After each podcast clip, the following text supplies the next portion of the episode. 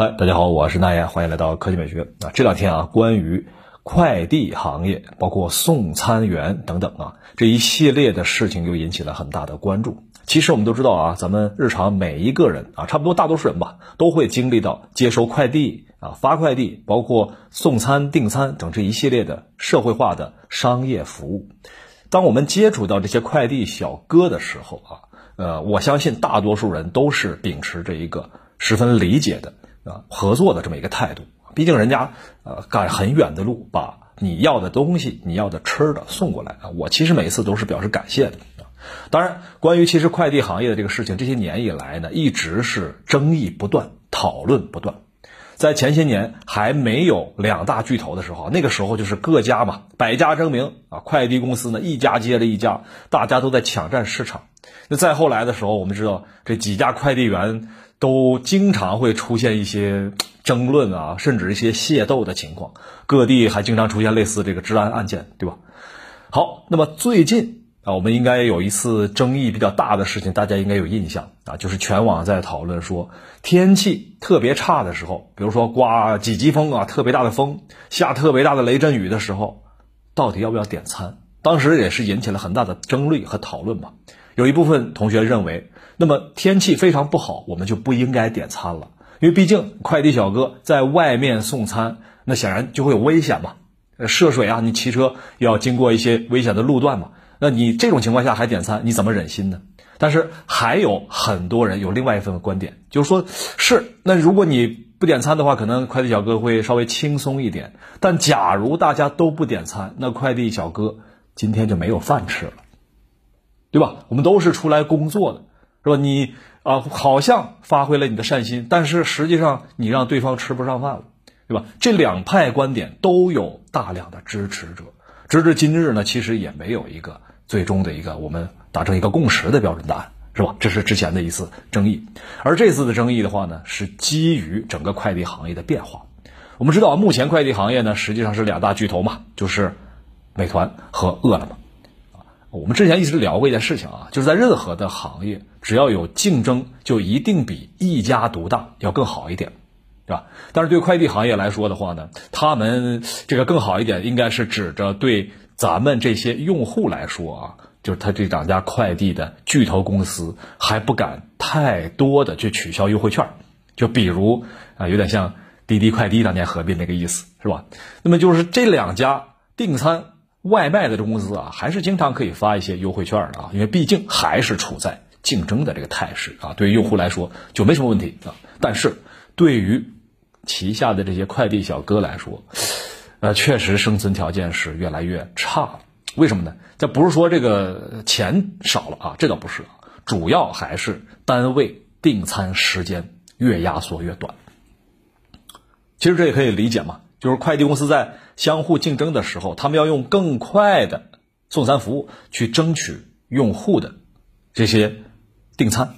那么对于用户来说的话，我们看到的其实是快递平台的这一个数字。其实大多数人呢，并没有直接的能够看到这些快递小哥在路上来回奔波的那个状态啊。那么根据之前这份调查来看的话呢，最近这几年压缩的时间是越来越短，对于快递小哥给他们这个时间也就越来越短。实际上，平台在计算的时候呢，会计算一些所谓的大数据，在 A 点到 B 点之间，那我们计算了，可能几位快递员跑下来，平均数字，比如说就是半小时。那假如新的这个快递员你超过了半小时，我就视为你是不是偷懒了，对吧？你是不是违反了一些规则？但是我们都知道啊，这个大数据和我们平常坐在办公室里面计算并不一样。平常我们计算的时候，可能是这个产品应该卖多少钱，走什么渠道是固定的。但是快递小哥每天走的路可是不固定了，对吧？他可能遇到红灯，可能遇到所谓的单行道啊，或者是遇到路面修整啊，甚至是遇到拥堵等等这些情况。但是大数据并不会考虑这些事情啊。好吧，那么关于这份争议的话呢，今天一天之内，两大巨头同时啊，就在一天之内啊，都给出了所谓的。解决方案，只不过呢，一个是先给的，一个是后给的。那么这两份方案里边，大家都可以看到，我们在文章里面列出来了啊。呃，应该说呢，先给方案的这一家，从反应时间上来说啊，这是不错的啊，做出了迅速的反应，迅速的公关。但是他给出的那个方案是在快递软件里面增加一个按钮，叫做“我啊可以再等你五分钟”。这个按钮呢是由用户来点的。看来看去的时候呢，最开始。好像有不少的用户还是觉得，哎，你这个软件啊反应很迅速。你增加这么一个软件按钮之后呢，我增加了五分钟，就让快递小哥啊不用那么匆忙了啊，感觉还不错。但是很快就有更多的用户开始反映说，你增加这个按钮有点问题。为什么？因为这等于直接把快递小哥和用户给连接到了一起，变成了一个完完全全的合同的对立面。对吧？讨论这个事情，其实并不是说用户可以给快递小哥宽限几分钟，对吧？我我可以，我坐在办公室里面，我可以晚几分钟吃饭，这是没有问题的。但是这个按钮是不是应该我来点？有同学可能会听起来有点奇怪，哎，那那确实让你点了五分钟，这不是快递小哥就可以延长五分钟吗？注意，这里有一个小小的拐点。就是我们在点餐的这个过程当中，其实是和订餐平台缔结了一个合约。我在你这儿下单，你在订单平台里面显示送餐时间是三十分钟，这是你告诉我的。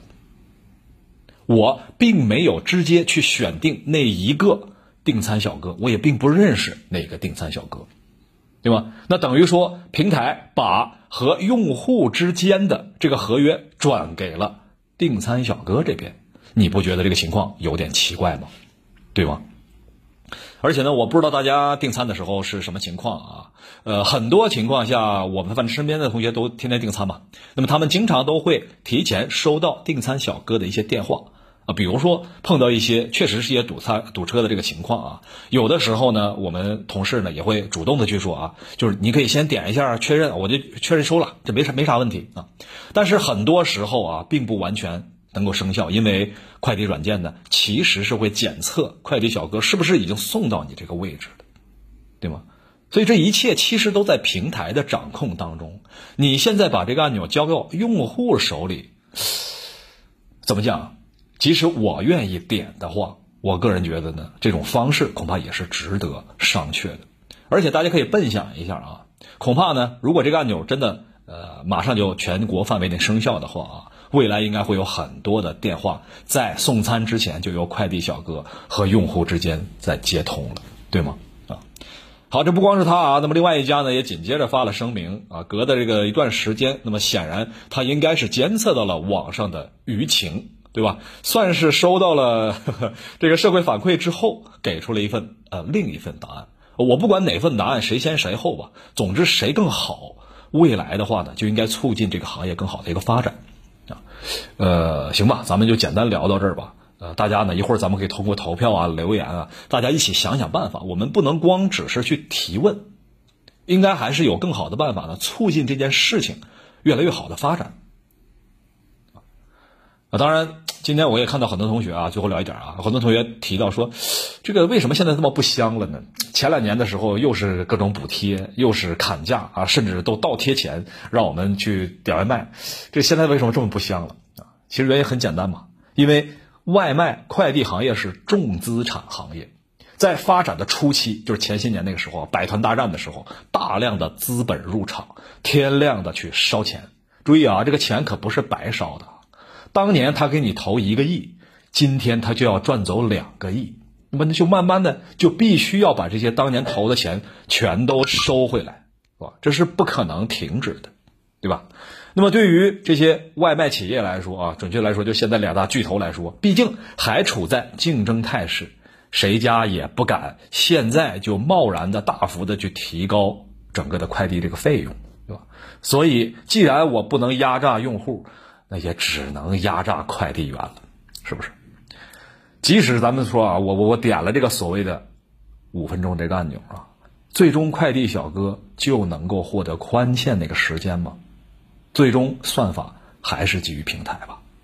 好吧，差不多咱们就聊到这儿吧。希望呢，这次咱们整个互联网上的讨论啊，真的能够促进外卖小哥这样一个群体能够有更宽松的、更健康的生存空间。欢迎大家留言。大家晚安，早点休息。